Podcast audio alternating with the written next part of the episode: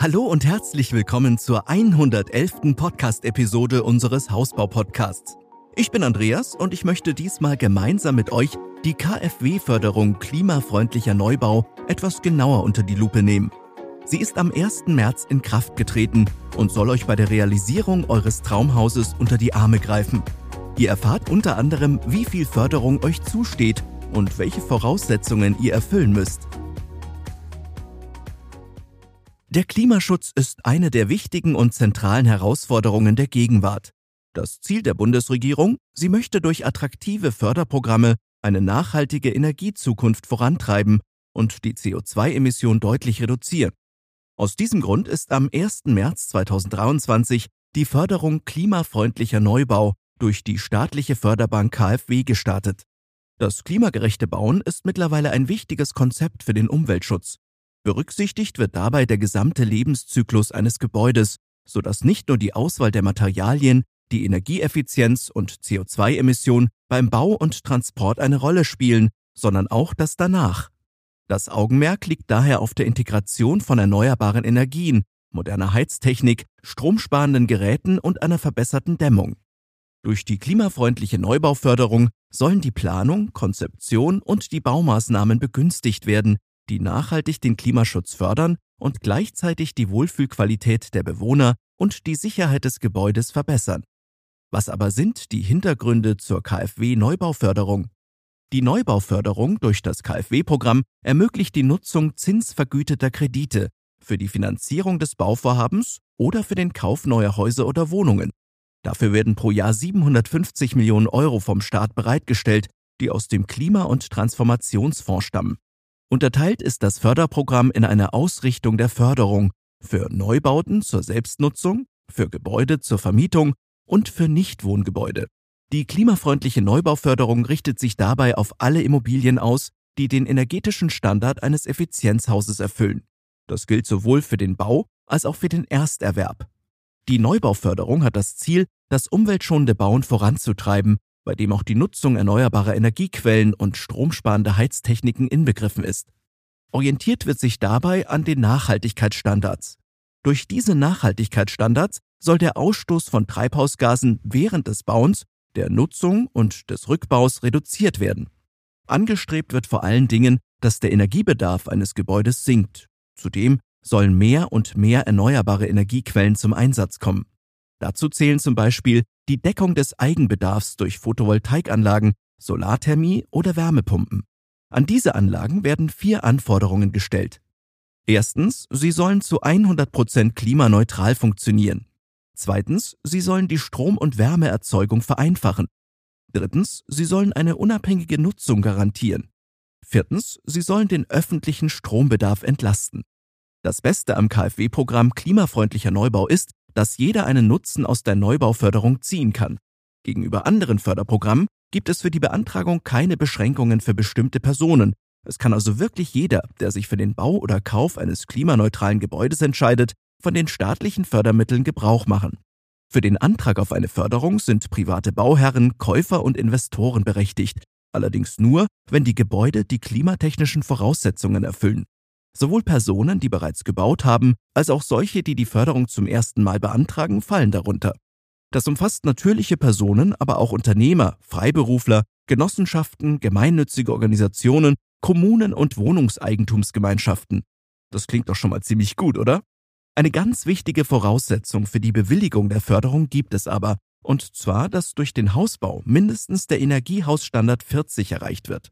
Höhere Kredite stehen Bauprojekten zu, die das Qualitätssiegel Nachhaltiges Gebäude, kurz QNG, aufweisen. Der Kredit bezieht sich dabei nur auf das Gebäude selbst. Er ist nicht für den Erwerb eines Grundstücks gedacht. Gefördert werden alle Gebäude, deren Bau und Nutzung die Klimaziele in Deutschland voranbringen. Es betrifft zwei Standards. Erstens das klimafreundliche Wohngebäude. Zweitens das klimafreundliche Wohngebäude mit QNG. Starten wir mit dem klimafreundlichen Wohngebäude ohne QNG. Die Voraussetzung für die Förderung ist eine Optimierung der Treibhausgasemissionen im gesamten Lebenszyklus des Hauses, ebenso durch bauliche Maßnahmen und anlagetechnische Verbesserungen für eine höhere Energieeffizienz.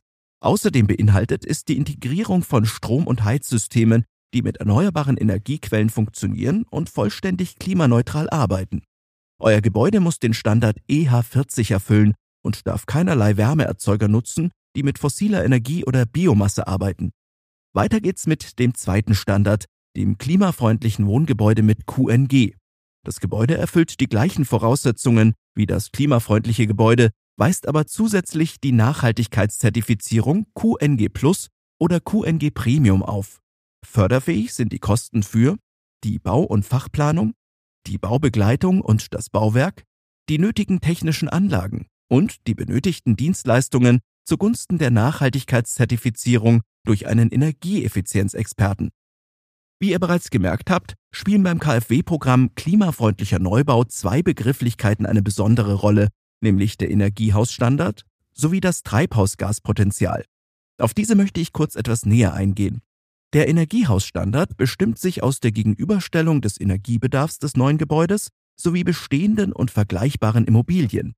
Wie hoch der Energiebedarf dabei ist, hängt von der Baugeometrie, der Nutzfläche und Ausrichtung des Gebäudes ab.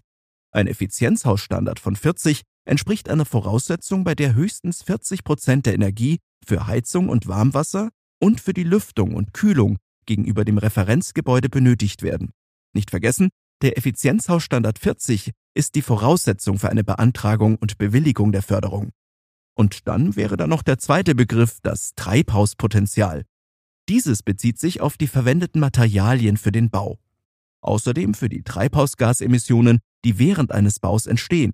Dies geschieht zum Beispiel durch die Herstellung der Materialien, durch die Entsorgung der Baustoffe und durch die Nutzung des Hauses. Mit dem Nachhaltigkeitszertifikat QNG erhalten Gebäude ein staatliches Qualitätssiegel in den Ausführungen Plus und Premium. Es garantiert, dass alle ökologischen, ökonomischen und sozialkulturellen Anforderungen erfüllt sind, die dem Klimaschutz dienen.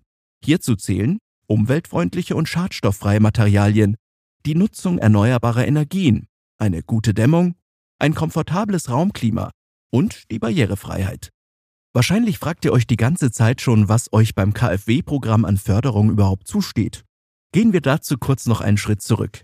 Bei der Finanzierungshilfe handelt es sich um Kredite mit einer Laufzeit von 10, 25 und 35 Jahren. Die Konditionen sind dabei um bis zu 4% günstiger als bei der marktüblichen Baufinanzierung.